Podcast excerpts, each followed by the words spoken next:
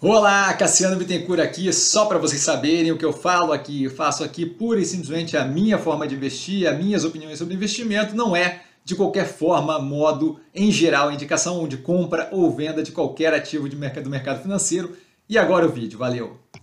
Olá, Cassiano Bittencourt, pelo movimento da semana, nessa semana, sem nenhum movimento, por um bom tempo, a gente teve movimento praticamente toda semana, e essa é a primeira semana em algum tempo sem qualquer movimento no portfólio, então a gente passa diretamente para o que eu vejo como mais descontado no, no, dos ativos do portfólio.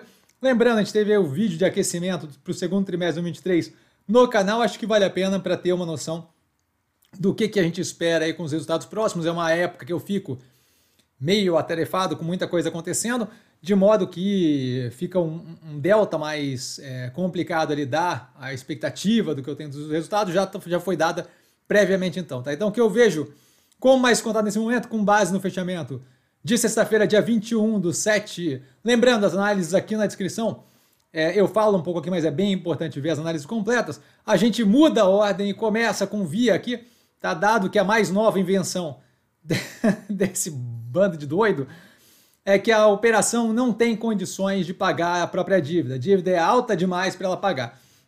O que faz simplesmente zero de sentido, uma vez que neste momento, neste momento, a gente tem uma operação que tem de caixa e a receber e ativos a receber ali, cartão de crédito, duplicatas, mais do que ela tem de dívida. Então, sem considerar a operação, sem considerar o EBITDA positivo, sem considerar o futuro da operação, o passar do tempo naturalmente faria que caixa, cartões e duplicatas pagassem naturalmente o que tem de endividamento para frente.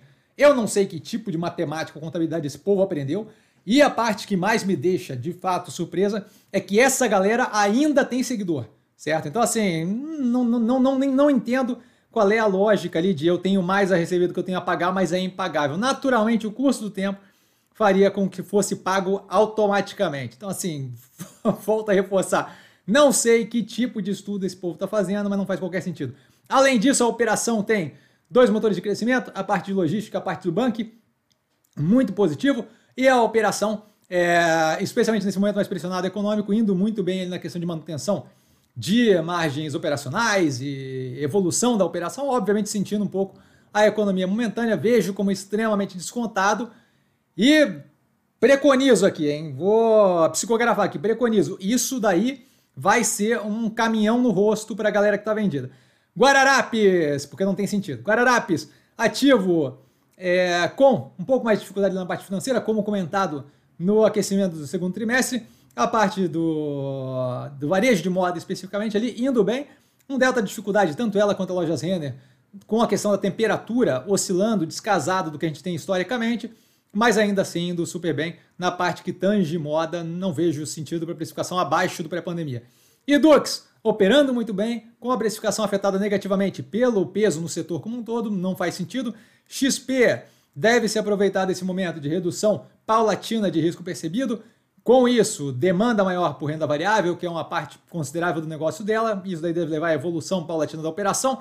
Pets vem entregando consistentemente o preço que saiu um pouco mais inflacionado do IPO, mas agora está em níveis muito mais baixos, vem derretendo consistentemente, não vejo sentido para esse descasamento na entrega operacional da evolução do preço. Açaí, operação naquele momento, a única aqui do portfólio, né, pelo que a gente viu ali da análise, é, que está naquele momento ainda de crescimento muito agressivo, de investimento muito agressivo, sentindo o peso desse investimento mais agressivo, porém, entretanto, todavia, se colocando numa posição de aproveitar isso muito positivamente, uma vez que a gente tiver a inflexão do macro, que é o que a gente vem que é o que a gente vê acontecendo paulatinamente. A Azul entregando um resultado melhor do que o pré-pandemia, precificação ridiculamente abaixo do pré-pandemia, isso não faz qualquer sentido.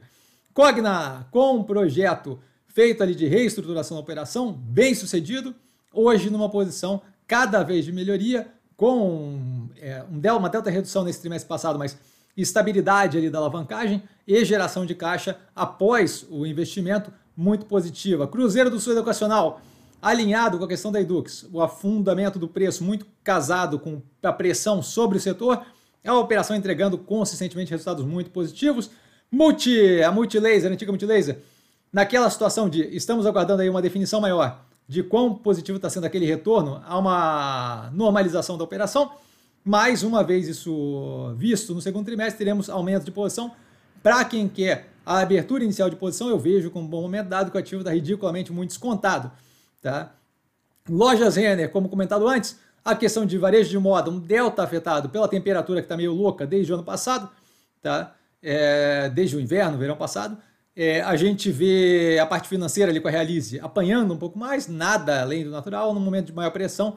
Poucas são operações que conseguem de fato lidar muito bem com isso. O caso da Via, por exemplo, é um deles. Tá? Zemp, a operação vem entregando crescimento do ecossistema digital, evolução do Popeyes, redução de custo de mercadoria vendida versus receita líquida, não faz qualquer sentido a precificação abaixo do pré-pandemia. A maior conversão de lojas para só totem deve trazer cada vez mais uma vantagem é, na questão ali de dinâmica de despesas. A OPA 4, estamos aguardando justamente para entender como é que foi esse primeiro trimestre do novo CEO. A operação estruturalmente é sólida, só passando por um momento de maior dificuldade, a economia não, não ajuda nesse momento, e a operação tomou algumas decisões ali que claramente refletiram negativamente no operacional financeiro da empresa. Mobile, fazendo todo o trabalho de estruturação do Digital, que é algo que a gente vê há algum tempo, agora posicionada e se preparando, ali, engatilhando com a melhoria da economia brasileira, uma crescente ali justamente, com maior participação de mercado, com a Mobilog funcionando melhor e mais abrangente, deve ter um reflexo muito positivo com a inflexão do macro. Ômega Energia, estou quase bocejando aqui, desculpa. Ômega Energia, minha sobrinha está me acabando aqui. Ômega Energia, é, a gente vê com um acompanhamento mais forte ali da Suro A5, a Night One, e à medida que esse processo vão andando, a gente deve começar a imaginar o que serão os próximos investimentos. Eles devem dar uma segurada nesse momento, como comentado, por causa de uma oferta maior de energia, então construir agora, começar a implementar, tanto ela quanto a Engie também comentou isso, começar a implementar mais investimentos agora não faz muito sentido, está enchendo de mais energia um, um, um, um setor que já tem energia é, sobrando ali consideravelmente, uma oferta exacerbada, de modo que vai ser interessante ele ver ela monetizando esses ativos que ela tem em operação, sem grandes investimentos, aquilo ali deve ajudar bastante na estrutura econômico-financeira da operação. Neogrid, com um processo de reestruturação da operação, focando nos pontos de maior lucratividade, a gente deve ver a finalização disso no quarto trimestre de 2023, primeiro trimestre de 2024. De qualquer forma, já vemos um movimento positivo é, na operação nesse momento. A Melnick, fechando aqui, pela primeira vez ela aqui no, no fechamento, antes era a Via, que claramente, galera fora da casinha. A Melnick, fechando aqui com uma operação que é melhor vista, últimos 12 meses, tem feito todo um trabalho que, por ser uma operação menor, leva mais um tempo para processar dentro da operação, mas basicamente comprando terrenos com cash que vão melhorar as margens futuras e limpando o estoque, o que piora a margem, a margem bruta neste primeiro momento certo? De modo que a dinâmica, quando eu olho longo prazo, muito positiva nesse momento, um pouco mais pressionada. O tamanho também faz com que alguns trimestres sejam outstanding, muito positivo, outros menos, porque se eu estou lançando menos é, imóveis, quando eu lanço um faz muita diferença naquele trimestre, e aí fica o trimestre seguinte sem lançar nenhum, porque eu tenho um tamanho menor, então acaba causando esse movimento meio errático das entregas. E dúvida? Dúvida eu estou sempre no Instagram, arroba investir com sim, só ir lá falar comigo. Não trago a pessoa amada, mas sempre está tirando dúvida. E vale lembrar que quem aprende a pensar bolsa opera como um mero detalhe. Um grande beijo a todo mundo. É como vocês viram, isso aqui eu liberei mais cedo, porque no final de semana passado a gente teve live eu acabei liberando mais tarde, então estou compensando a galera aí que teve que ficar esperando no, último final de semana. Beijo! Valeu, galera! A gente se vê durante a semana. Amanhã temos abertura de mercado e live no final de dia. Beijo, beijo, beijo.